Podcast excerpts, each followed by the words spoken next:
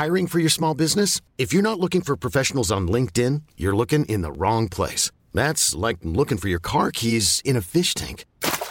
LinkedIn helps you hire professionals you can't find anywhere else, even those who aren't actively searching for a new job but might be open to the perfect role. In a given month, over 70% of LinkedIn users don't even visit other leading job sites. So start looking in the right place. With LinkedIn, you can hire professionals like a professional. Post your free job on linkedin.com slash achieve today. Quasiment 20h sur CNews. Merci d'être avec nous pour l'heure des Pro 2. On a un beau plateau ce soir et en plus on a une surprise parce qu'on a un invité surprise qui viendra dans quelques minutes nous présenter un reportage extraordinaire dans un magazine. Je ne dis pas qui et je ne dis pas quel magazine et je ne donnerai pas le sujet. On n'a même pas droit à un indice, Elliot. Non. En revanche, j'ai un indice. Je pense que vous avez le même tailleur que Pascal Pro. C'est la deuxième fois que vous portez quasiment la même veste que Je, lui. je ne peux pas donner mes sources, Elliot. Je, Paul Melun, est-ce que vous allez bien auprès de Pascal. Je Elisabeth. Lévy. Moi, non, je n'ai pas le même tailleur que Pascal Pro. Bonsoir Joséphine Staron. Que Bonsoir. vous allez bien? Bienvenue dans l'heure des pros. Je rappelle que vous êtes directrice des études et des relations internationales chez Sinopia. Qu'est-ce que Sinopia? Un think tank. Un think tank? Un think tank avec le statut d'association, euh, créé dans- euh, en 2012 avec un statut d'intérêt général. Voilà, nous sommes. euh, Bon, euh, Think tank, c'est des centres de réflexion, c'est et non poli- On n'aime pas trop Laboratoire d'idées. Laboratoire d'idées. On dit beaucoup de choses, sac de réflexion, laboratoire d'idées, euh, association Mmh. également. Maxime. Plusieurs termes. Boîte à idées. Maxime Thibault, vous allez bien? Bonsoir, ça va? Alors, euh, honnêtement, j'ai failli commencer par euh, ce, ce tweet d'Éric Ciotti qui demande à la présidente de l'Assemblée nationale l'obligation du port de la cravate au sein de l'hémicycle. Il dit il y en a marre, il y en a qui viennent en, sans, sans veste, en t-shirt, qui sont mal habillés. Cravate obligatoire pour les hommes, oui ou non, tour de table, on ne parlera pas de ça. Est-ce que vous êtes pour ou contre? Moi, ça me choque pas, mais je suis mal placé pour vous en parler ce soir parce que j'ai pas mis la mienne. Mais vous n'êtes pas c'est à un l'Assemblée, scandale. mon cher. Voilà, mais honteux. ça tombe bien, je suis pas à l'Assemblée. Madame la députée. Moi, je suis pour une certaine tenue. Alors, euh, Ah. au moins la veste, Bon. la cravate, bon, je ne sais pas. Parce que je vois des hommes très élégants sans cravate. Maxime mais au moins la pour, veste et les le tongs. Oui ou les tongs et les shorts, quand même. Ouais. Je me fiche de la cravate tant qu'ils retournent pas leur veste. Ah, bien vu, Joséphine Oh. Staron, oui ou non J'aurais peut-être pas de punchline, mais euh, je pense qu'il faudra un règlement plus clair, ça éviterait quelques euh, dérapages. Il est un peu plus de 20h, on va faire un point sur l'actualité. On va commencer avec euh, ces images saisissantes. Je ne sais pas si vous avez vu ce qui s'est passé à Lyon, dans le quartier euh, de euh, la Guillotière, un quartier dont on Sur parle... CNews, je l'ai vu. Mais bien sûr, mais on parle de, de ce quartier-là depuis des mois. Et on va revenir sur une séquence, c'était en novembre dernier, lorsque Jean-Marc Morandini est allé sur le terrain avec Jordan Bardella, qu'il a été interpellé par une centaine d'antifa, et parce qu'il justement, il voulait pointer du doigt l'insécurité euh, dans le quartier de la Guillotière. En 6-7 mois, il ne s'est strictement rien passé. Des policiers ont été lynchés hier. Le point sur l'info avec euh, vous, Simon Guillain. Une très belle cravate, Simon, ce soir. Bonsoir Elliot et bonsoir à tous. La situation s'améliore en Gironde grâce à la mobilisation des sapeurs-pompiers. 3000 habitants d'un quartier de la Teste de Bûche ont pu réintégrer leur domicile en fin d'après-midi. Ce soir, les feux ne sont toujours pas fixés, mais la progression des incendies est limitée, avec des conditions météorologiques plus favorables. Pour rappel, les deux feux de Gironde ont brûlé près de 21 000 hectares de forêt depuis une semaine. Le conflit en Ukraine doit s'arrêter pour éviter une guerre nucléaire. C'est ce qu'a déclaré le président bélarusse Alexandre Loukachenko, principal allié de Vladimir Poutine. Il appelle les Occidentaux à cesser d'armer l'Ukraine. Emmanuel Macron lui a immédiatement répondu. On va écouter les deux chefs d'État. Vous, les Occidentaux, êtes à l'origine de cette guerre. Ce n'est pas seulement ma conviction, je peux le prouver sur la base des faits à 100%. Vous l'avez provoquée et vous continuez cette guerre. Le président du Bélarus est dans les mains du président russe. Donc il euh, répète la doctrine et euh, la manipulation. Euh, Mais oui, parce qu'au Bélarus, pas plus qu'en Russie, il n'y a de journalistes qui peuvent librement poser des questions aux dirigeants. C'est une différence qu'il ne faut jamais oublier. Et donc il raconte beaucoup de mensonges parce que ça sert leur effort. Et puis le président américain donne de ses nouvelles après avoir été testé positif au Covid-19. Les amis, je vais très bien. Merci de votre sollicitude. Je reste occupé, a-t-il écrit sur son compte Twitter. Âgé de 79 ans, Joe Biden est pleinement vacciné et ne présente que des symptômes légers de la maladie. Merci beaucoup Simon Guillain. Et puis il suit le traitement Paxlovid pour éviter d'avoir... euh, vous savez, c'est ce traitement pour éviter les formes graves. Quand même suivre attentivement ce qui va se passer dans les prochains jours pour euh, Joe Biden. Passons donc à cette euh, première image, je le disais, euh, saisissante. À, Lyon, le quartier de la Guillotière, connu pour être gangréné par la délinquance. Ça fait des mois qu'on en parle sur CNews et ça fait des mois que les autorités nous promettent que ça va s'arranger. Euh, finalement deux hommes et une femme, policiers en civil, vont euh, interpeller un homme qui vient de commettre un, vol à l'arraché. Vous allez regarder les images, vous avez une cinquantaine d'individus qui vont prendre à partie ces euh, forces de l'ordre et vous avez euh, euh, deux à sept jours d'ITT pour ces policiers qui ont été évidemment échoqués mais surtout blessés. Regardez la séquence.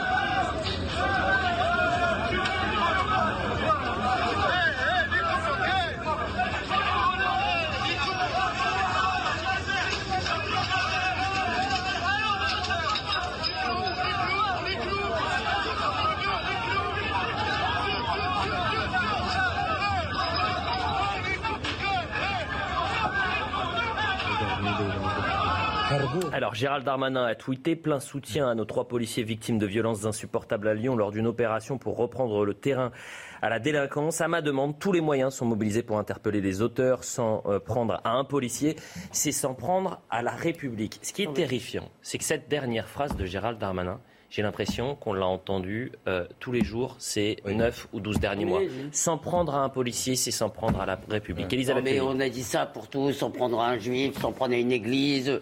Si vous voulez, ça devient une sorte de lieu commun. euh, qui euh, permet d'assurer euh, dans la seconde d'après qu'on ne va rien faire. Mm. Et, mais moi, ce qui me frappe avant de dire que ce soit un policier, ce qui me frappe, c'est ces jeunes sont sans honneur. Voilà, ce que j'ai envie de dire, c'est la première chose qui me frappe, parce que à chaque fois qu'on voit des scènes comme ça, ils s'attaquent. Quand ils sont tout seuls, ils font moins les malins. Voilà. Et quand ils sont, même quand ils sont à forces égales, ils font moins les malins. Donc, ils font les malins et les gros bras quand ils sont à 50 contre 1 ou à 50 contre 2 ou 3.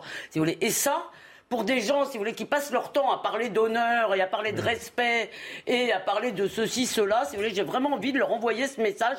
Vous n'avez aucun honneur. Vous êtes déshonorés. C'est d'une lâcheté, si vous voulez. Et évidemment, le fait que ce soit des policiers, ça rajoute encore euh, autre chose sur le fait que les policiers ne font plus peur que la police, que l'État d'une façon générale, ne fait plus peur, mais un État qui ne se fait pas respecter, évidemment, n'est pas respecté. Mais c'est la première chose qui me vient, c'est j'ai envie que ce message soit martelé. Vous êtes des lâches, vous n'avez aucun honneur, vous êtes des minables.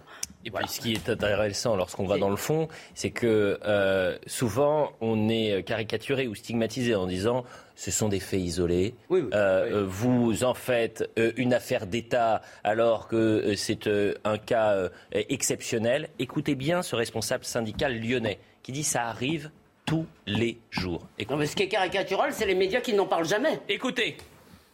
Certains diront peut-être que les policiers sont un peu maso, mais il n'en est pas question. On ne lâchera pas le terrain.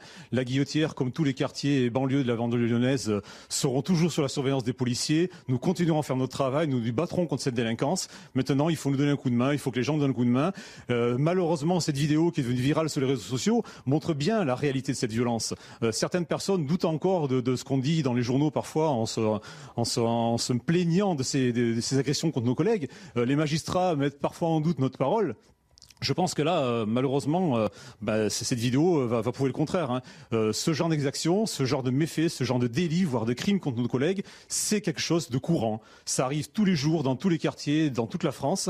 Maxime Thibault, ça arrive tous les jours dans tous les quartiers de France. C'est un responsable syndical, un, un homme de terrain qui nous le dit. Mais tous les jours, je suis appelé par des policiers ou des gendarmes, ou quasiment tous les jours, qui subissent des violences. En tant qu'avocat, je suis amené à en défendre pratiquement quotidiennement. Donc oui, c'est une réalité. Vous savez, il y a les chiffres de l'IGN, l'inspection générale de la gendarmerie nationale, qui sont tombés avant-hier. Plus 110% d'agressions sur les gendarmes en 10 ans, dont 323% avec armes. Vous imaginez? C'est-à-dire qu'on a pratiquement, on a, on a le double d'agressions en 10 ans. Donc oui, en réalité, ce qui se passe, c'est que vous avez une partie de la société qui n'est plus la société française, qui s'est complètement ensauvagée, qui est sortie de notre civilisation, qui, euh, je suis en désaccord avec vous, Elisabeth, mais ne sait même pas ce qu'est le- la définition du mot honneur. Je pense que ces gens-là ne connaissent même pas dans le dictionnaire Si, si, le mot ont, dignité ils ont soi-disant un code d'honneur. Non, non. Oui, ils ont leur code d'honneur, mais ça, c'est leur truc entre eux qui n'a rien à voir avec la définition de l'honneur à la française, dans le respect de l'état de droit, dans le respect de la République. République, dans le respect, en tout cas, de la société civilisée. Ce sont des gens qui sont complètement ensauvagés. Ils n'ont strictement rien à voir avec la France. En fait, ce qui est terrible, c'est qu'on parle souvent des territoires oubliés ou des territoires occupés de la République. Mais ce sont en fait des territoires qui ne sont même plus dans la République française. Ce sont des gens qui n'ont plus rien à voir avec la Enfin, la République française. guillotière, c'est le cœur de Lyon. hein, Non, mais ils partagent quoi? Non, mais ils partagent quoi ces gens-là? Un, un semblant de langue française qui est à moitié maîtrisé, mais aucun code, aucune valeur républicaine. Et c'est ça qui est Vous avez terrible. raison, puisqu'on les, encourage depuis, on les encourage depuis des décennies à dire que notre pays est dégueulasse. laissez un peu la parole aux autres. Pardon, le pardon. sujet, Allez, non, mais ne- vous le excusez sujet- pas, tout le Elisabeth. sujet est là. Et, et Elliot, quand vous parliez tout à l'heure de la, de la fédivérisation, pourrait-on dire, de ces phénomènes, c'est-à-dire qu'on les traite de façon isolée, on, on en parle comme des faits divers depuis maintenant des décennies. Enfin, il y a quand même beaucoup de faits divers très très rapprochés qui finissent peut-être par faire un fait de société. Euh, rien que ces derniers jours, il y a eu une attaque au couteau qui a fait trois morts à Angers. Euh, maintenant, il y a ce qui se passe là. On, on enchaîne, si vous voulez, un certain nombre de faits divers qui finissent par passer quasiment à la trappe. Il y a eu une rixe à la machette à Montpellier il y a quelques jours. Donc, On va voir la- enchaîne, l'image, si vous voulez. euh, on- n'a presque pas assez de temps d'antenne pour traiter tous ces sujets. On ne peut pas les traiter un à un, il faut les traiter globalement. Il faut avoir une vision globale, holistique, générale de ces sujets-là. Et effectivement, qu'est-ce qu'on observe? Depuis plusieurs décennies, et c'était rappelé par Maxime Thibault à l'instant, aujourd'hui, il y a des endroits qui ont fait sécession avec notre pays, dans lesquels il y a d'autres codes, d'autres mœurs, voire même peut-être une absence de mœurs, une absence de et une, une espèce, si vous voulez, ça fait un peu penser quand on voit ces images au film de Kubrick, Orange, la Fran- Orange Mécanique, si vous voulez. Et, et on a l'impression d'une ultra-violence où vous avez des individus qui se comportent en barbares. Quand je pense qu'on on dissertait sur le mot ensauvagement en se demandant s'il était d'extrême droite il y a quelques années, là aujourd'hui, très franchement, le réel dépasse le débat sémantique. On voit bien l'ultra-violence qui est là euh, au cœur de ce qu'on a vu là. Euh, J'en profite aussi pour c'est la culture déni, du déni. C'est la culture du déni. J'avais un élu de la majorité ce matin qui, se félicitait euh, en nous expliquant qu'aujourd'hui, et les peines é- étaient appliquées, majoritairement appliquées euh, en France, qu'il n'y avait pas de... Ah oui. de- Et qu'il n'y a pas eu de mort au Stade de France. Ça fait, ça fait 40 ans, ça fait 40 ans qu'on nous Voilà. dit tout va très bien, Madame la Marquise. Donc- regardez ailleurs et tout va très bien. Non, par contre, il y a une chose qu'il faut saluer, c'est que les policiers, ils ont fait preuve quand même d'un certain sang-froid. Ils n'ont pas sorti d'armes. Je ne sais pas s'ils avaient une arme de service. Mais Alors, j'aimerais mais- dire aux insoumis qui disent la police tue toute la journée. Là, en l'occurrence, les policiers sont agressés et ils réagissent avec sang-froid. Justement, pour rebondir sur ce que vous dites, en, en filigrane de ce débat, c'est la question de l'autorité qui est posée et euh, de l'autorité de la police. Et aujourd'hui, on a un message politique assez brouillé qui est dommageable et qui finit par conduire à ce genre de situation. C'est un message avec une partie de la classe politique qui euh, s'insurge à chaque fois qu'il y a- des violences faites contre la police et une autre partie qui est constamment dans le déni, voire euh, pour euh, une partie de- des députés de la France, enfin d'élus de la France insoumise, qui au contraire s'attaquent eux-mêmes verbalement à la police. Et donc ce message brouillé, forcément, il, il dilue complètement l'autorité de la police dans ces quartiers et ailleurs. Et donc ça, ça- le problème, c'est qu'il faudrait qu'on puisse avoir une vraie unité nationale. c'est pas possible, dans parce que la mais bien sûr, mais La NUP fait son, C'est- fait son électorat sur ces personnes-là. Mais vous Et savez vous- que peut-être que la question de l'usage de la force est aussi euh, euh, une des questions parce qu'en réalité, il n'y a plus d'effet dissuasif parce qu'on sait parfaitement que Mm. dans 95% des cas, les policiers ne font pas usage de leur force. Et je ne dis absolument pas que j'aurais envie que les policiers défouraillent à tout va, mais quand ils doivent se défendre, bon sang, s'ils ont en face d'eux une meute de barbares, comme vous l'avez dit, jusqu'à quand vont-ils se laisser taper dessus sans jamais riposter, sans jamais même tirer en l'air pour leur faire peur? C'est la véritable question de vous poser là, c'est la question de la légitime défense. C'est Oui. que en réalité, il y a beaucoup de policiers et de gendarmes qui ne font pas usage de la force parce qu'ils se disent c'est pas l'ultime recours. Et si j'en viens à faire usage de la force, j'aurai tellement une pression médiatique, une pression judiciaire, une pression administrative sur les épaules, que je serai tellement acculé que vaut mieux finalement que j'en prenne pas bien la sûr. force. Mais il y a beaucoup de policiers et de gendarmes qui. Joséphine Staron euh, euh, me faisait une transition parfaite parce que vous allez entendre Mathieu Vallet. Mathieu Vallet, il pointe du doigt l'extrême gauche et il dit l'extrême gauche est complice de ces actions-là. C'est lourd de sens quand même. On. Comme on n'est pas commun, on dira pas que l'extrême gauche tue. Écoutez. Vous savez, euh, l'extrême gauche et l'ultra gauche, puisqu'il y a les antifa lyonnais qui ont dit que c'était la conséquence de l'harcèlement policier dans ce quartier. Mais c'est ces discours minoritaires, mais c'est ces discours qui légitiment l'action des voyous, c'est ces discours qui font de la police une cible, c'est ces discours de ces extrémistes, ces vrais extrémistes de gauche, qui, d'une certaine manière, ne sont plus du côté du peuple et des honnêtes gens, mais sont du côté des voyous et sont anti-flics. Et franchement, on garde notre calme. hein.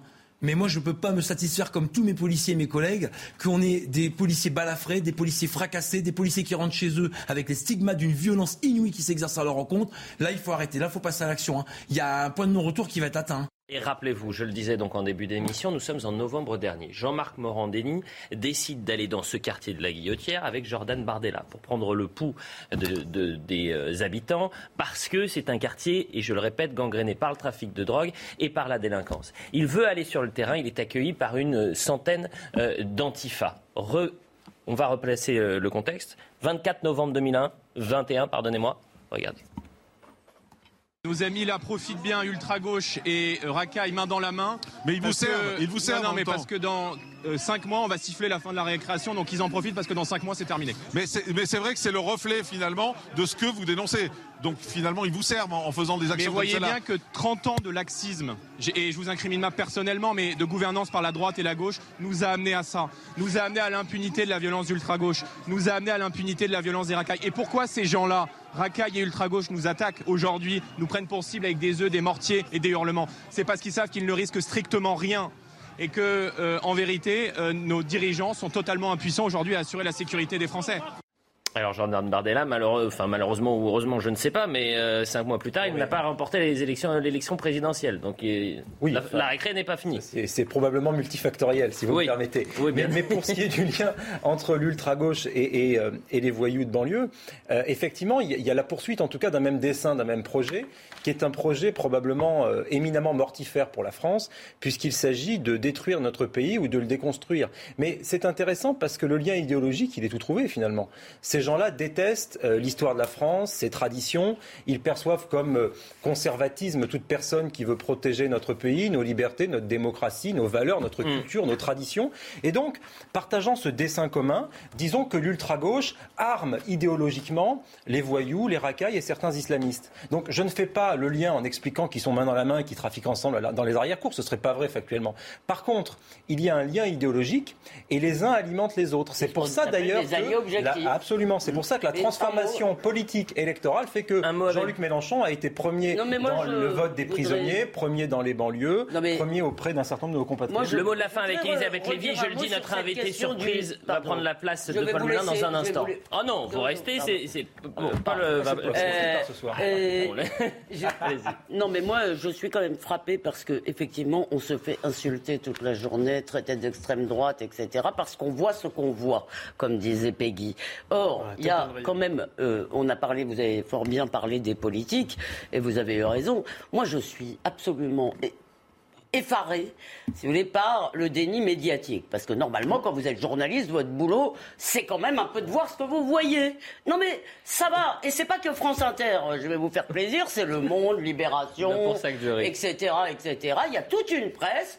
Euh, la, pre- la, la télé de service public qu'on paye, je crois, n'en parle pas non plus beaucoup. Il y a toute une presse et tout un système médiatique qui ne veut Ah, pas voir. Quand vous avez, quand vous avez des Allez, jeunes, vite, quand euh, avez des jeunes du. Rassemblement national qui sont agressés par des antifas, il n'y a que CNews qui en parle. Dans ce pays, il y a une complaisance avec l'extrême gauche qui est mortifère. Je ris, et, et non pas pour le sujet bien évidemment, mais parce que je suis attentif à ce que peuvent dire les téléspectateurs, notamment sur les réseaux sociaux. Je présente mes excuses à Martine Batrio, qui me dit Ah non, Elliot Deval, va falloir arrêter encore et encore de taper sur la table. C'est bon, on va pas vous le dire tous les jours. Donc je vous présente mes excuses, je ne tape plus euh, sur, la table. tapez sur la table L'invité surprise. L'invité surprise est directeur général de la rédaction de Paris Match. Paul Melun, faites la transition. Allez, fais vous. L'invité surprise, vous le connaissez, il vient régulièrement euh, sur le plateau de l'heure des pros, c'est Patrick Mahé. Merci d'être avec nous, monsieur Mahé. Euh, en une de Paris Merci à vous d'abord. Ah bah non, c'est c'est moi qui dois vous remercier. Un été en enfer. Et vous en êtes un Et vous savez, ce qui m'a marqué, c'est le titre que vous avez mis. Vous avez mis la guerre du feu. Ben oui, c'est la guerre du feu. On a bien vu avec les, pompiers mobilisés, mais pas que les pompiers, les habitants, les paysans, les gens qui sont venus au secours des pompiers. On a des reportages extraordinaires parce que en fait, c'est le reportage qui compte. C'est la vérité du reportage. Quand euh, on envoie deux équipes, la première en Provence. Parce qu'on se dit que la Provence, euh, ça peut mal tourner assez vite. Et puis que soudain, en Gironde, ça se déclenche comme ça se déclenche, et qu'ils voient arriver ces paysans avec leurs camions-citernes qui euh, font 140, 150 km pour venir secourir des hameaux sinistrés, ben oui, c'est la guerre du feu. Eux, ils viennent avec leurs camions-citernes qui, en général, épandent du lisier euh, et que ça, ils peuvent contenir 21 000 litres, soit trois fois plus que les Canadaires, quand même. hein. Bien sûr. Et donc, c'est- donc, on se dit, quand on voit ça, eh ben, il faut vraiment euh, faire la part belle du journal sur ce qui a quand même frappé les gens au cœur. La Gironde, la Provence et même la Bretagne désormais. Vous l'avez vu à Saint-Michel-Braspar, Bien sûr. euh, dans, le, dans les monts d'arrêt. Est-ce que vos équipes, Patrick Mahé, avaient déjà vécu un tel incendie en France? Alors, souvent et fréquemment des incendies, oui, mais un tel incendie que celui de la Gironde, non, parce qu'il faut remonter à 49. 49, c'est l'année d'ailleurs de la création de Paris Match, presque 75 ans, voyez-vous. Mais nos deux équipes sont toujours sur les fronts. Les photographes qui étaient là, par exemple, étaient en Ukraine il y a encore un mois, euh, que ce soit Alvaro Canovas ou que ce soit Fred Lafargue. Euh, nos reporters, textes, euh, je pense à Émilie Blacher et Guylain de Viollet, étaient aussi sur ces fronts-là. On les envoie partout quand effectivement il faut témoigner. Et là, on a des photos qui sont très fortes, très très très fortes, euh, parce qu'il y a le choix de la couverture qu'il faut faire euh, en conférence de rédaction. Il y a deux grands sujets ce lundi-là. Il y a la mort de Charlotte Valandré, qui touche beaucoup les gens aussi au cœur. Pourquoi? Parce que c'est une guerrière magnifique qui, pendant 20 ans, a lutté contre en fait l'oubli du métier, qui l'a méprisé parce qu'elle était malade ou qu'il l'a oublié, et puis qui s'est battu jusqu'au bout. On a un thèse de Yann Moix, d'ailleurs remarquable en intimité sur son combat personnel. Et puis il y a ces incendies qui occupent bien sûr toute l'actualité, toute l'information. Et là, il faut choisir les photos. Qu'est-ce qu'on fait? Quel va être le choix? Est-ce qu'on choisit Charlotte Valandré? Est-ce qu'on choisit au contraire euh, les, incendies? Hmm. incendies. Et quelles photos pour les incendies? Ben, Il faut incarner le reportage. Elisabeth Lévy. Oui, je voulais vous poser une question parce que je suis très frappé par les photos et alors euh, et évidemment je ne veux pas du tout euh, diminuer le mérite des journalistes qui écrivent, mais la photo évidemment vous pouvez pas vous faire raconter, vous pouvez pas vous devez être là donc je voulais savoir quel type de, euh, euh, euh, ça me paraît parce qu'ils ont l'habitude de faire des guerres, ils ont l'habitude de faire beaucoup de choses, ça me paraît dangereux. Et il y a une chose aussi qui me frappe, pardonnez-moi de vous le dire comme ça, c'est la beauté des photos de feu. C'est-à-dire, c'est affreux. Hein, c'est une, à quel point une catastrophe humaine, à quel point quelque chose de peut être. euh, Mais je vais vous répondre, voilà. si vous le permettez, Elisabeth, à, à la beauté des photos de feu que vous évoquez, dont cette espèce de- d'esthétisme incandescent. Et moi, je réponds par la photo d'un paysan venu du, village que j'évoquais tout à l'heure, qui est tel Vulcain, avec sa masse, est en train de cogner à 3 heures du matin sur euh, le canon d'un- d'un- d'une citerne qui est bouchée par, un- par, par, par des, par des cailloux qui sont venus là. Et je trouve que cette photo, regardez là, je vous la présente, elle est, elle est, alors elle, Ah ouais, elle est d'un esthétisme. Ah, mais Attendez, mais vous, vous Pardon, pardon, pensez excusez-moi, aux téléspectateurs, voyons. Allez- Bon, mais on les découvre. Alors Voilà, cette, euh, cette photo, voir, je pense qu'on va la voir, Cette photo, donc on voit Jérémy qui débloque un camion. Je pense qu'on va la voir. Euh, Jérémy qui débloque donc un camion de 21 000 litres qui sert d'habitude à épandre le lisier. Et c'est donc euh, dans, en Gironde que ça se passe. en C'est-à-dire Gironde, que absolument. là, ce sont des, des paysans qui viennent en aide aux, pompiers. Qui sont venus spontanément Extraordinaire. par le- leur employeur les a mobilisés. Il a, il a huit camions citernes. Sept, euh, sept volontaires se sont portés donc euh, au secours du village du hameau qui était encerclé à 45 km au sud de Bordeaux et ils ont passé la nuit, les nuits, etc. Ils ont soutenu les pompiers en allant approvisionner leur camion citerne dans un lac. Et je trouve que c'est un- c'est quelque chose d'admirable. Bon, en tous les cas, peut-être euh, Oui, Maxime, il y a, il y a une valeur qu'on entend rarement en temps de paix, c'est celle de la fraternité. Trouve Solidarité, fraternité. ouais, que la fraternité a vraiment vécu. Et j'ai eu beaucoup de témoignages d'amis qui sont gendarmes réservistes en Gironde et qui m'ont dit on faisait notre journée, on restait après, on continuait parce que le besoin était tel. Et surtout la solidarité des Sans Français. relâche. Et ça, c'est magnifique. Sans relâche. Et j'ai pas, j'ai pas vu votre, votre dossier, mais je pense qu'on va le, on va le retrouver, ce sens de la fraternité. Bon, merci, beaucoup. Patrick Mahé et félicitations pour toutes ces photos, ce qui nous permet de faire un lien sur notre prochain sujet puisqu'on va parler de la flotte française. Euh, euh, L'État considère qu'on a, et il nous l'explique, qu'on a la, la flotte euh, la plus impressionnante en Europe. La, plus La flotte de quoi? De Canadair? Bah, De Canadair, euh, de Dash, en nous expliquant que la France est bien équipée. Et qu'il faut remercier l'Europe si on va avoir d'autres Canadaires. Moi, je vous pose la question, l'Europe c'est bien, mais est-ce que la souveraineté c'est mieux? Euh, C'est-à-dire que... Et il me semble qu'il y a beaucoup de Canadaires qui sont restés sur le tarmac parce qu'on avait des petits problèmes d'un point de vue De logistique et de maintenance Et de des maintenance. pilotes. On voit le sujet de Jeanne Cancard, on remercie Il y en a Patrick. 15 qui, étaient- qui marchaient bien sur une vingtaine. Patrick Mahé, un grand merci. Et puis Paul Melun va reprendre la place. Jeanne Cancard sur le sujet. Merci et bravo. Depuis neuf jours en Gironde, les 2000 pompiers mobilisés nuit et jour luttent sans relâche contre les flammes. Un combat soutenu par une flotte aérienne française qui est l'une des plus conséquentes d'Europe. Alors comment est-elle financée? Je le dis pour toutes celles et ceux qui parfois critiquent l'Europe. L'Europe paye 100% de nos moyens euh, actuels, hein, les nouveaux qu'on achète. Donc l'Europe a du bon. Le chef de l'État fait ici référence aux futurs achats. Depuis 2019, la Commission européenne a en effet mis en place une flotte commune baptisée Rescue.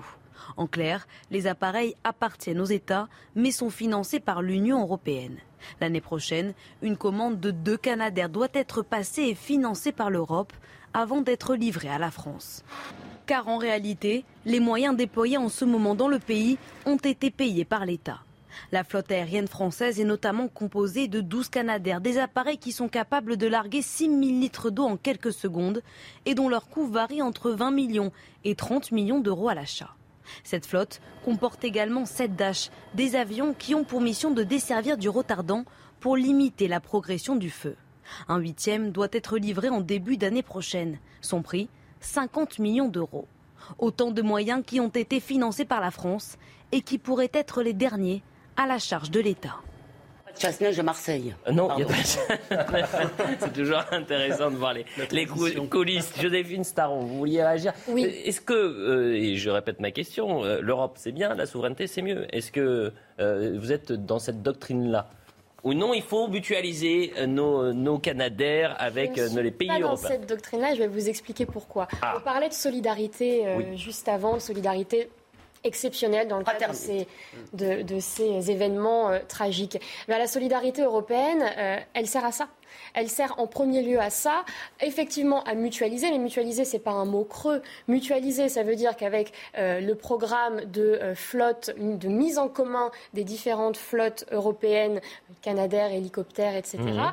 ça permet de pouvoir intervenir rapidement dans différents endroits d'Europe qui en ont besoin. En France, on est, euh, on est assez euh, choqué par ce qui nous arrive aujourd'hui, mais c'est déjà arrivé en Grèce, ça arrive en Espagne, ça arrive au Portugal. C'est-à-dire que ce qui arrivait aux autres pays européens du Sud, ces feux Nous massifs... arrive. Mais justement. Non mais le Joséphine, problème c'est que ça arrive. Non mais attendez, pardon, parce que Je le peux problème- poser une question Ah, juste pardon, à Joséphine pardon, pardon. très vite, Elisabeth. Pardonnez-moi. On fait un cas pratique. On sait que dans les euh, années à venir, malheureusement, ce phénomène va se répéter. Euh, miracle, en quelque sorte, dans ce malheur, il n'arrive qu'en France, ce méga-feu. Mais imaginons qu'il y ait un méga-feu en Gironde, et que dans le même temps, il y ait un méga-feu en, en Ah Grèce, et que dans le même temps, il y ait un méga-feu en Espagne. Ça pourrait arriver. Alors, il se passe comment? Eh ben, c'est Ça déjà se en passe train de se comment passer. En ce moment, on a des, la, la- la flotte européenne est mobilisée en Albanie, en Croatie et même au Portugal. Parce qu'en fait, ces méga-feux, ils touchent l'Europe Oui. entière et tous les Donc ans, c'est ça va suffisant. continuer. Ce n'est pas suffisant parce que cette flotte, elle n'est pas assez grande. Elle dépend de ce que les États sont prêts à mutualiser, de Ouais, ce qu'ils sont prêts à mettre en commun. Euh, Joséphine, je vous fais une confiance aveugle. Vous me rassurez. mais c'est pas une histoire de moyens. La guerre, c'est pas une histoire de moyens. On a gagné des guerres avec peu de soldats parce qu'on était bien organisé. Et la vraie question, c'est l'organisation européenne. Hmm. Parce qu'en Grèce, quand il y a eu les feux il y a un ou deux ans, la France est intervenue avec son mode opérationnel et a même aidé les Grecs à combattre le feu. Ce qu'il faut, c'est déjà former chacun des sapeurs-pompiers, du moins tous les sapeurs-pompiers d'Europe, à des techniques d'intervention qui correspondent à la réalité du terrain. Et ça, c'est, je pense, un problème dans beaucoup de pays européens. Deuxièmement, il faut être en capacité de faire de la prospective, c'est-à-dire de voir dans quelle mesure le feu peut se développer dans différents pays européens et d'avoir une flotte suffisamment importante pour pouvoir intervenir sur des, sur des secteurs variés.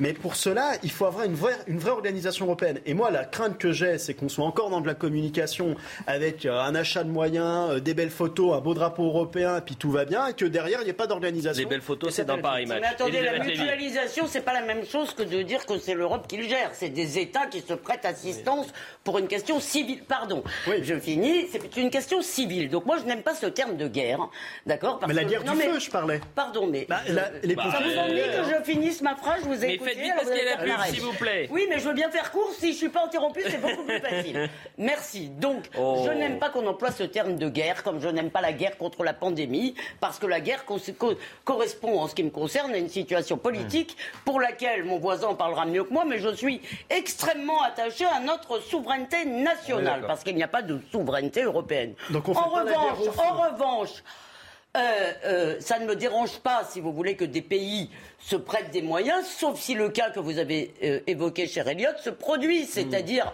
que, à part, si, des, si ce sont des événements hyper exceptionnels, je ne vois pas de nécessité de dimensionner me notre faire- flotte pour cela. Je vais me faire gronder parce Voilà. qu'on déborde de deux minutes. En revanche, si ce sont des événements qui deviennent courants, il faut que la France soit à même de Je vois se pas en protéger. quoi le, le terme guerre Maxime, s'il vous plaît. Enfin, on parle Mais je des suis d'accord avec feu, vous, bien sûr. militaires. Eh bien, Moi, je suis je d'accord avec que Maxime. le terme guerre me Oui, dérange parce bah, que ça le me terme dérange. guerre Moi, ce correspond à est une en retard. situation politique. On est en retard. À je ma donne juste donne- personne je ne donne les dernières informations au On 9e attaque jour d'incendie en Gironde. 20 000 hectares je brûlés, euh, donc deux fois la capitale. 30 000 personnes évacuées. Euh, certains ont pu retourner chez eux, euh, 2400 exactement. Et donc, euh, cette. euh, alors, on va pas parler de guerre du feu, je sais pas comment. C'est méga feu qu'il Vous faut maîtriser. ce que vous voulez, je vous dis Ils ne sont toujours pas circonscrits. La publicité, on revient dans un instant. On a énormément de choses à vous proposer dans la deuxième mi-temps de l'heure des pros. À tout à l'heure. C'est à nous. La deuxième mi-temps de l'heure des pros, toujours avec Elisabeth Lévy, avec Maxime Thibault, avec Paul Melun et Joséphine Starro. Ce que j'aime, c'est l'ambiance. Il y a tellement une bonne ambiance sur ce plateau. Toujours. Et c'est- en fait, c'est le plateau de l'amitié. hein. Absolument. C'est ça l'amitié. Ça c'est peut un peu, euh, parfois, ça peut être tendu. Ça se confronte, mais dans le respect et l'amitié. C'est la définition de l'amitié, c'est qu'on peut se disputer. Ah, bah alors. S'engueuler. Mais ça, se résout toujours avec beaucoup de bienveillance. Avec le sourire. Il est 22h. Il est 22h. Moi, je suis Non, à 20h30. 22h, je suis quasiment au lit. Il est 20h32 et on fait un point sur l'information. On a un peu de retard. L'Europe ravagée par les incendies. À la mi-juillet, les feux ont déjà brûlé une surface plus importante dans l'Union européenne que pendant toute l'année dernière. Plus de 517 000 hectares sont déjà partis en fumée, soit l'équivalent du département de la Mayenne. Deux ans et demi de prison pour un policier resté passif pendant le meurtre de George Floyd. À l'issue d'un procès devant la justice fédérale en février, Thomas Lane, 39 ans, avait été reconnu coupable de violation des droits civiques de l'Afro-Américain avec deux anciennes agents de police. Les trois hommes étaient accusés de ne pas avoir porté, les de ne pas avoir porté secours nécessaire à George Floyd. Et une nouvelle victoire pour Jonas Vingegaard. Le Danois a dominé la 18e étape du Tour de France à Hautacam dans les Pyrénées. Il a distancé son seul rival pour la victoire finale, le Slovène Tadej Pogacar. L'écart est très important, 3 minutes et 26 secondes, ce qui assure une sécurité à Vingegaard à seulement 3 jours désormais de l'arrivée à Paris. Et puis ça va revenir en France. Nous l'avions vécu pendant la crise sanitaire, c'est reparti pour un tour avec la crise de l'énergie qui nous guette. Le plan sobriété énergétique à la clé, vous savez que c'est euh, l'enjeu de demain. Et qui dit plan dit infantilisation, puisque c'est le retour d'Olivier Véran. Euh, hier, en sortie de Conseil des J'aurais pas ministres... mieux dit, Elliot. Non mais attendez, c'est Qui dit plan, dit. Véran, dit enfant. Mais voilà, qui dit plan dit- parce que euh, il nous a donné quelques conseils euh, hier pour euh, moins consommer. Euh, vous allez entendre ça. Alors comme euh, hier il y a une actualité euh, chargée, on n'a pas pu traiter le sujet. On l'a traité un peu ce matin, mais revivez cette séquence savoureuse. Vous êtes Allez, on repart dans la crise sanitaire où on vous explique tous les jours qu'il faut bien se laver les mains, qu'il faut bien mettre le masque. Alors une, une fois, c'est intéressant, mais quand on vous le dit pendant deux ans, ça devient un peu lourd. Cite quelques exemples. Quand on part en week-end ou quand on part euh, en vacances, on débranche un maximum de prises électriques parce que sinon ça continue de consommer de l'énergie. Et notamment, on débranche son Wi-Fi. On baisse euh, un peu la clim maintenant que les températures sont amenées euh, à, diminuer. C'est aussi un geste qui fonctionne. Et puis, bien sûr, on éteint les lumières quand on n'utilise pas les pièces. Paul Non, enfin, Est-ce que vous avez éteint les lumières avant de partir de chez vous. Ah oui, bien sûr. Moi, je les éteins toujours, mais j'ai pas besoin que Monsieur Véran, le professeur, me fasse la leçon. Oui, voilà. Non, mais alors, je sais pas si c'est une bonne option, si vous voulez, d'avoir mis Monsieur Véran à ce poste-là, parce que alors, je le trouve tellement. meilleur qu'Olivier Grégoire. oui, mais alors là, vous parlez. tout dire, mais attendez, euh, là, on part des tréfonds. hein. C'est difficile, c'est facile de remonter la surface. C'est comme Adjani avec le petit pull marine. Ça remonte vite à la surface. Bon, non, Olivier Véran est pour moi quelqu'un qui, dans sa communication, arrive systématiquement le port altier, vous savez, et fait ce qu'il appelle lui de la pédagogie. Moi, j'aime pas ça. Je préfère faire de l'information. Et il y a une différence fondamentale entre lui et moi, c'est que moi, je crois à l'intelligence populaire. Mm. Lui, il en a rien à faire. Lui, il croit à la pédagogie. Vous vous savez, on, on- on martèle des messages, on fait pas confiance aux gens, on se dit pas que les gens vont comprendre, qu'ils sont intelligents, etc. Mm. Je trouve ça terrible. Et, et en plus de cela, je trouve ça contre- contre-productif. Parce il y a une autre différence il fondamentale. Dites-moi. Bah, il est porte-parole et vous, vous êtes sur le plateau de l'heure des pros aussi. Mais je suis, euh, oui, mais enfin, vous savez, porte-parole de ce gouvernement-là, je suis mieux ici. hein. Bah, évidemment. Pour porter ma propre Et je parole, préfère vous Elliot. avoir. Je vous préfère vous avoir sur le la plateau. parole d'Emmanuel Je Macron. vous, euh, je vous taquine un peu, bien évidemment. Maxime Thiebaud, vous en pensez quoi? Moi, je ne comprends pas ce que fait Véran dans ce gouvernement. Déjà, il avait été rétro-pédalé, euh, il avait été mis dans un poste un petit peu lambda après, le, après l'élection présidentielle. Là, il revient un peu en avant.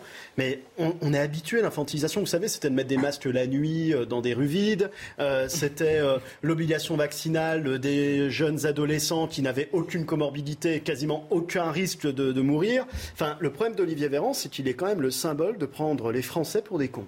Et moi, ça commence à m'insupporter au plus haut point. C'est-à-dire que les gens, ils savent pertinemment quand est-ce qu'il faut éteindre la lumière, quand est-ce qu'il faut se laver les mains, quand est-ce qu'il faut être tout simplement adulte. Parce que les Français, ce sont des gens adultes. Et j'en ai ras-le-bol de cette infantilisation permanente du gouvernement. Il en est le symbole. Je pensais qu'Emmanuel Macron, après la raclée qu'il a pris aux élections législatives, il allait le comprendre, il allait dégager le symbole de l'infantilisation des Français. Et au contraire, il le remet en avant, puis il continue de mettre des Il est très apprécié. C'est l'un des ministres. Attendez, faites attention parce que je crois que c'est l'un des ministres les plus appréciés. Et c'est tout le paradoxe d'ailleurs. Euh, des, pas Français. je ne dois pas connaître un échantillon représentatif des Français parce que je ne connais pas une seule personne qui apprécie Olivier Véran. Mais euh, moi, ce qui me frappe en plus de tout ce que vous avez dit, qui est parfaitement exact, bon, on va se marrer le jour où des gens qui auront mal entendu vont débrancher aussi leur congélateur, mais façon.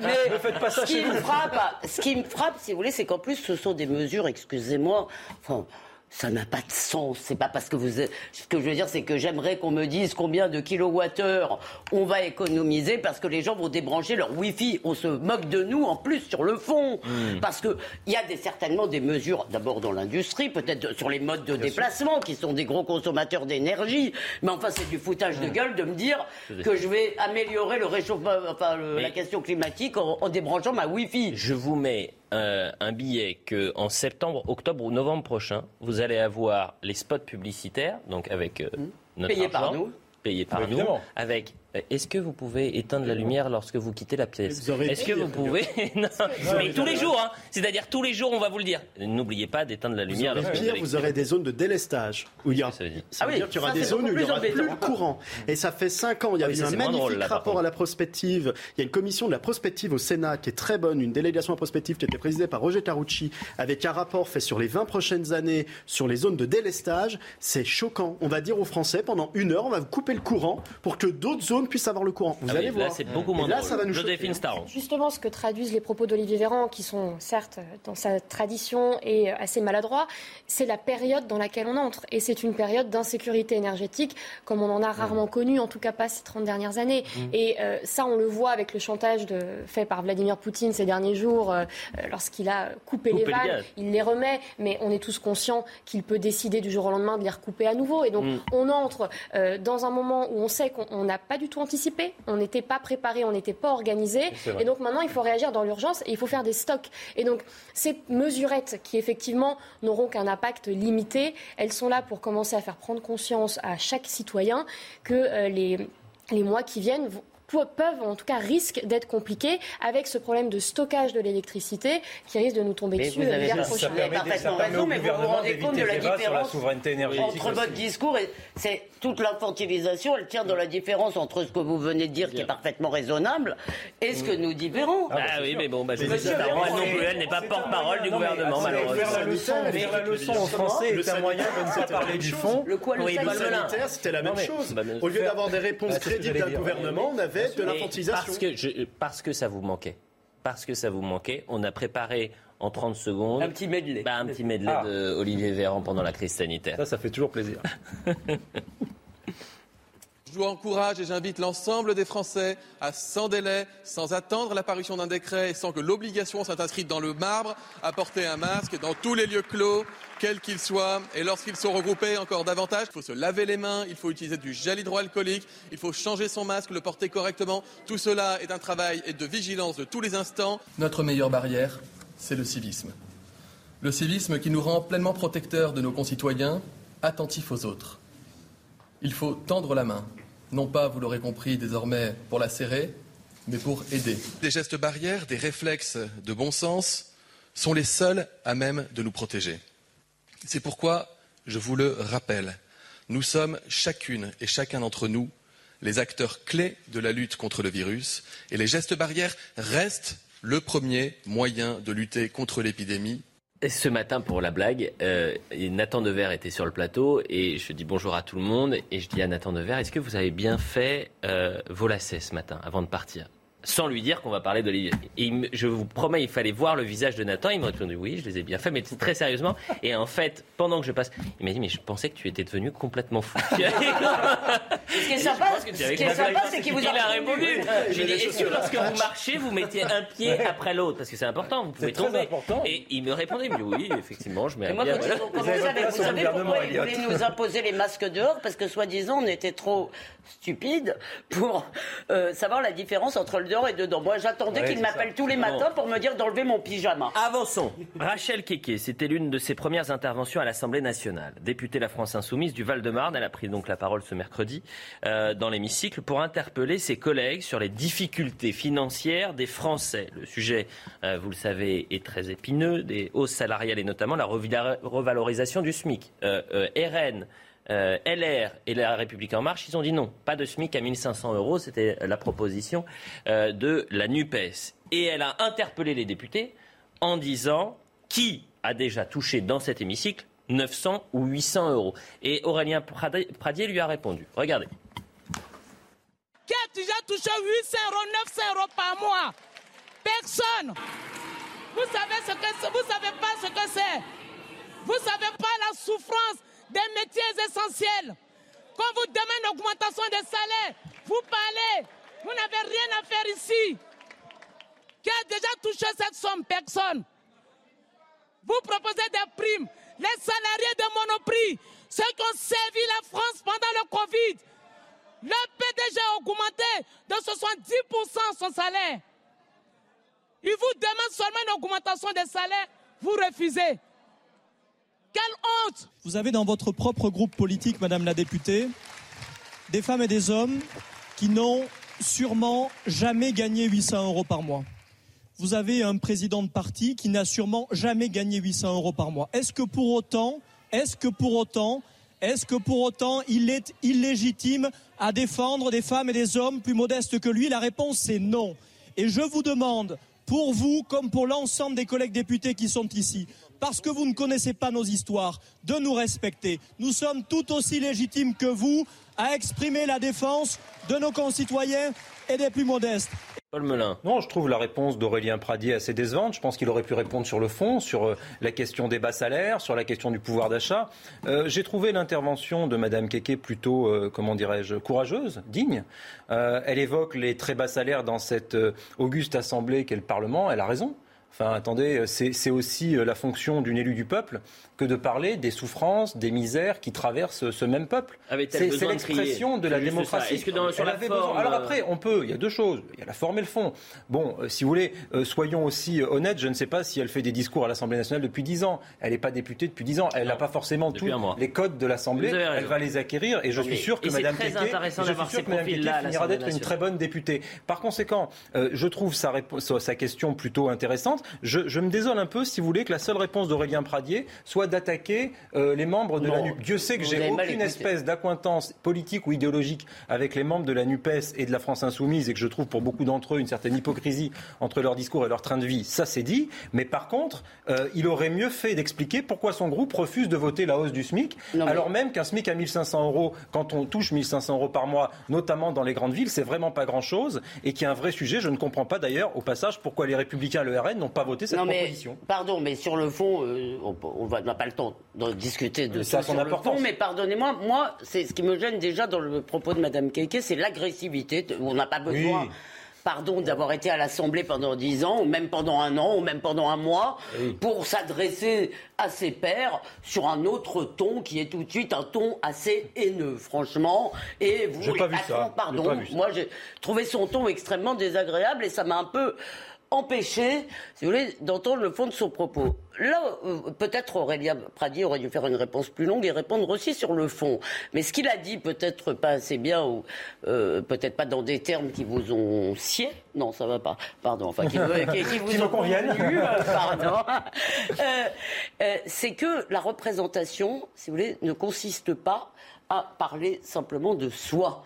Euh, heureusement, quand nous parlons des impôts, nous ne pensons pas simplement, nous avons des opinions qui, euh, je veux dire, nous parlons tout le temps des, des territoires perdus de la République, nous n'y vivons pas, ça ne nous empêche pas d'avoir des sentiments, d'avoir de l'intérêt, de l'empathie, de la Oui, mais fraternité. Elle parle, elle parle pour des Français oubliés par euh, cette assemblée Non, pendant mais des années. je suis son L'idée de dire, l'idée de dire qu'il faut que l'Assemblée, parce que c'est une question profonde sur la représentation. L'idée de Oui. dire que l'Assemblée, c'est pas la chambre des métiers, l'Assemblée. Un médecin qui va à l'Assemblée ne représente pas les médecins. Non. Donc, vous avez raison. Je ne vais pas être euh, naïve ou euh, euh, totalement théorique. Vous avez raison qu'il y ait une mixité sociale, c'est très bien parce que c'est très bien que ce soit euh, comme ça. Mais il faut faire attention. Madame Keke n'est pas là simplement pour représenter. On peut représenter les gens pauvres sans l'être soi-même. Voilà. Mais en plus, en quoi elle représente vraiment, ces gens pauvres? Parce que est-ce que c'est une bonne solution d'augmenter le SMIC? C'est bien beau de faire un SMIC à 1500 euros, mais si l'euro ne vaut plus rien, parce qu'on est dans une boucle inflation- inflationniste, bah finalement, les gens vont se paupériser. Parce que c'est ça qui est en train de se produire. C'est ça qui est terrible. C'est qu'en fait, avec un euro, vous pouvez acheter moins aujourd'hui que vous pouviez acheter hier. Et c'est ce que sont en train de se rendre compte les Français. C'est-à-dire que les prix augmentent. Mais vous avez Ils raison. augmentent très fortement. On a eu 7 points d'augmentation sur l'inflation. Vous augmentez le SMIC, vous allez augmenter l'inflation. Et qui va payer en réalité?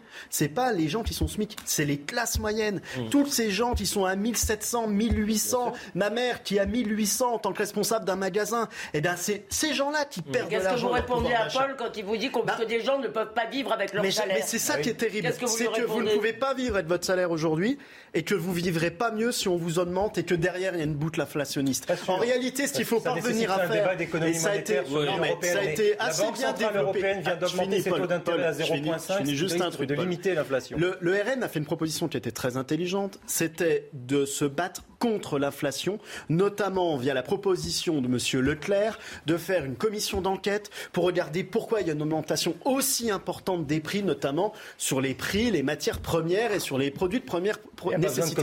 Et je pense, savoir, ouais, non mais Bon. je pense par contre qu'il Ouais. est temps d'agir parce que vous avez des, des sociétés qui profitent de la guerre en Ukraine, euh, qui profitent de la crise internationale et qui ont profité du Covid pour continuer d'augmenter les prix. Et il serait plutôt intéressant d'éviter cette boucle inflationniste en venant attaquer sur les hausses de prix sur ces produits-là plutôt qu'à augmenter un SMIC et Ouais, de je pas regarder je vois le pas vrai en quoi ce que vous dites là s'oppose à l'augmentation du SMIC. Parce On peut à la fois contrôler l'augmentation des prix dans la grande distribution et en même temps, comme dirait euh, l'autre, réfléchir à, à la, à la hausse du SMIC. Mais je suis, ça, je suis d'accord, si Paul. mais bon, le voilà. problème, c'est qu'on, c'est un peu l'arbre devant la forêt. euh, L'arbre devant la forêt. C'est-à-dire qu'on on nous cache l'essentiel. On veut surtout pas se concentrer sur les raisons de l'inflation.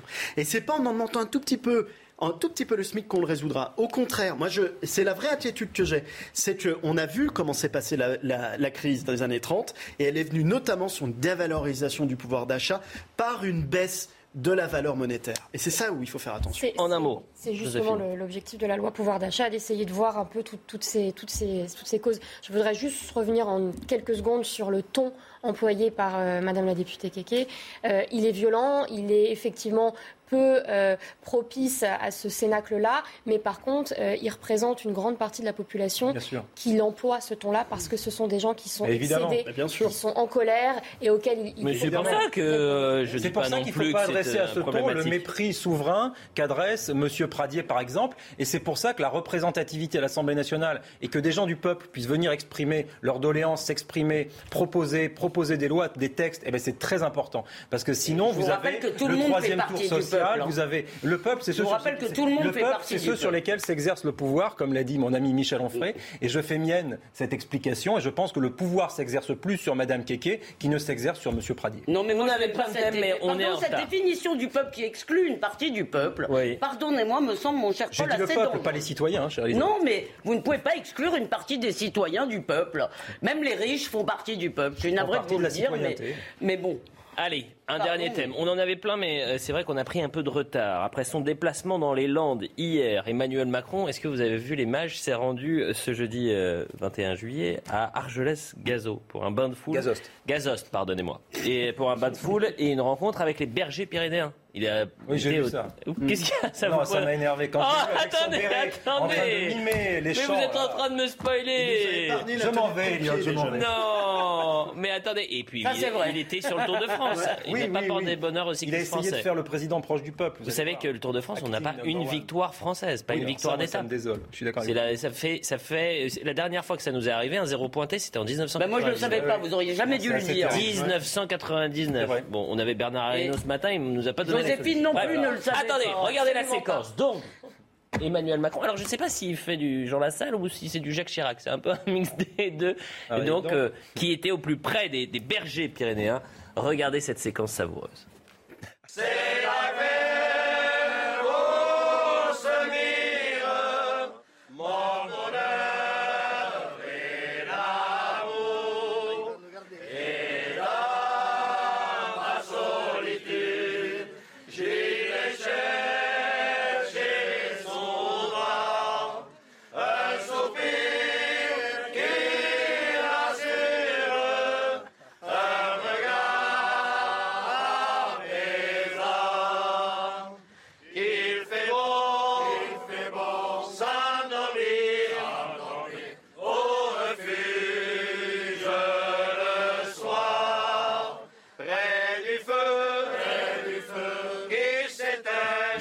ce chant avec les bergers. Joséphine, qu'est-ce que vous en pensez Euh, Joséphine Staron. C'est vrai que la mise en scène est assez euh, rigolote, voilà. Pour, euh, Il y a un côté Jean Lassalle. Sans la sincérité. Voilà. Oh. On sent que Joséphine veut. Vous n'êtes pas méchante. hein. Non, mais c'est pas, c'est pas ça. Je me, alors, je me mets à la place Et nous, du président. Non, ça ne devait pas être forcément évident. Je, je ne sais pas s'il connaissait la chanson en tout cas. Mais euh, Attendez, en c'était pas revanche- évident. C'est-à-dire que vous pensez qu'il était mal à l'aise. de- Moi, je pense qu'il avait très envie de le faire. Hein. Il euh. pas obligé. hein. Non, Ah je suis bon pas sûre, moi. Ah bon On, est- était on était gêné à deux doigts ce qu'ils mettent le béret, la baguette sous le pain, et puis un, torch- un torchon, une nappe à carreaux. Enfin, mais écoutez, en c'est revanche, c'est le euh, folklore. il c'est a, Macron il a et une image d'un président extrêmement éloigné du peuple, extrêmement éloigné des Ah bah considérations là, ça va des beaucoup gens. mieux. Là, ça va. Ah là, essaie- ah là, depuis, c'est bon. Depuis, essaie c'est par euh, par différentes mises en scène, effectivement, de changer cette image, de se transformer. Voilà. Je ne sais pas si c'est réussi, mais en tout Moi, cas, c'est une tentative. Moi, je suis naïve alors, parce que j'ai plutôt le sentiment en regardant qu'il s'était retrouvé là, qu'on lui avait. On l'avait invité à participer et qu'il pouvait pas vraiment se défiler. Il avait pas l'air. Mais j'avais l'impression qu'il connaissait les paroles, moi. Euh, non, non. Alors là, Elliot, vous êtes Non. très Bon, candidat. alors, c'est du Jacques Chirac. Est-ce que vous vous voulez souvenez je de cette vous dise, séquence de ne Jacques Chirac pas en méprisants. 98 Peut-être qu'après tout, ça fait plaisir à des gens de voir leur président euh, comme ça. Mais, Mais oui. moi, je dois dire, je, je n'aimerais pas, je n'aimerais pas devoir faire ce genre. priori, il est Quand quand même le- pas très. Allez, en fond, 30 euh, secondes et après, c'est ne terminé. suit pas la forme, euh, c'est là où ça bug. hein. Chirac, ça marchait parce qu'il aimait réellement les Français. Macron, c'est très bien qu'il les méprise. Non, mais là, c'est l'art du. Déguisement. Enfin, c'est Il les a méprisés pendant 5 ans, c'est- traverser la rue pour avoir du vélo. Cette petite chanson. C'est beau en plus les chants comme ça. Ah, mais les, les champs, bien sûr. Mais les champs pyrénéens sont magnifiques. Les Pyrénées sont Vous avez belles. une belle voix ou La pas, montagne Paul est belle. Ah oui, oui. Mais moi, je peux vous chanter du Ferrat. Moi, je peux vous chanter la Alors, montagne. ce que je vous propose, vous allez le chanter, mais après la pub. Enfin, on a dit au revoir à tout le Vous monde. avez peur qu'ils se mettent à pleuvoir Non, ah non, mais ça va. euh, on non, temps non. de canicule. Allez, on a terminé. C'était euh, vif, intense, mais toujours un plaisir d'être avec vous quatre. Merci Joséphine, vous allez revenir ou pas? Avec plaisir si je suis. Bon, évidemment, vous- avez votre place quand vous voulez sur le plateau. Je vous remercie. Faut jouer des coudes, hein, parce que vous avez vu Paul Melun, évident, hein. Elisabeth, Maxime, ils parlent beaucoup. Hein. C'est un exercice nouveau. Bon, on remercie Arnold Cara, Grégory Possidalo, on remercie Bouka Abella, euh, on remercie Valérie Aknin, Jeannette Aknin, qui est la mamie de Valérie, qui nous regarde tous les soirs et On même le matin. Donc on embrasse Jeannette, Laura Tapiro, et on se retrouve demain matin pour l'heure des pros, et puis après, euh, partir en week-end, après l'heure des pros 2 de demain. Dans un instant, c'est Julien Pasquet.